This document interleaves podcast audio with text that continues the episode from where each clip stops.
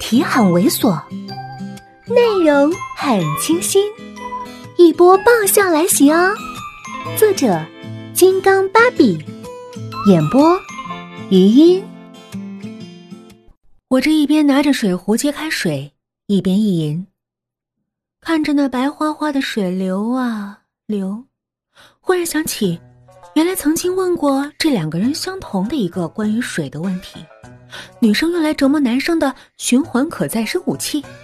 如果我和你妈妈同时掉进河里，你会去救谁？还好，两个人都不约而同的没有选择那种万金油答案。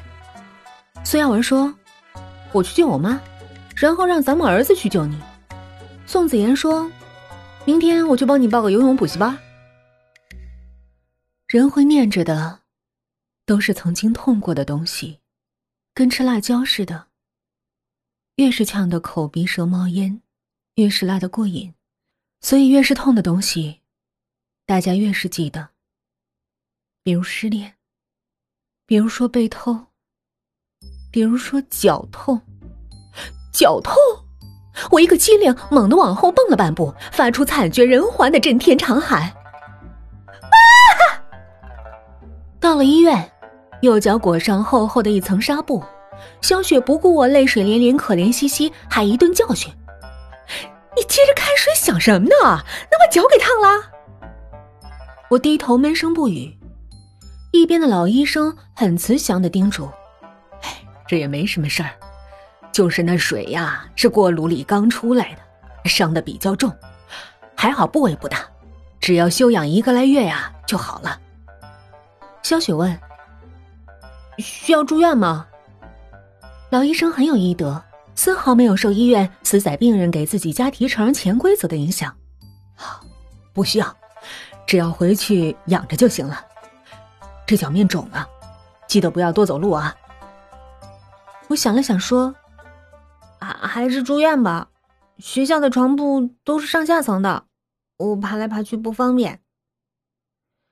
还好，这种郊区的小医院。”住院的费用并不多，去办了住院手续的时候，才发觉我国健康情况的严峻，除了专治传染病的隔离病房，其他的居然都爆满，最后只给我分了一个儿童病房。我跟着香雪进去，看到两对年轻的父母，还有床上两个婴儿大的孩子，顿时有些囧，脑海不期然想起那句经典名言：“放过地球吧。”他还是个孩子，无可奈何之下，我赶着时髦也做了一回巨婴，正应了易中天那句“振聋发聩，语重心长”的话。悲剧啊！安顿好一切，小雪说：“我平时要上班，不能常过来啊，要不给宋子妍打个电话？”看着这雪白的墙壁，闻着这消毒水特有的味道，虽然知道没什么大事儿。可是我心里也特恐慌，猫抓似的，想找个人来陪我，哪怕不说话，只要坐着就行。可是想了想，还是摇了摇头，不用了。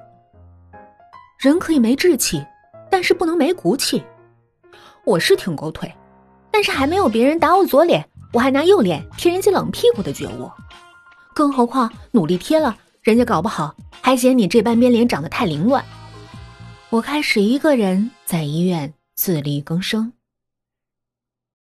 本集播讲完毕，再见喽。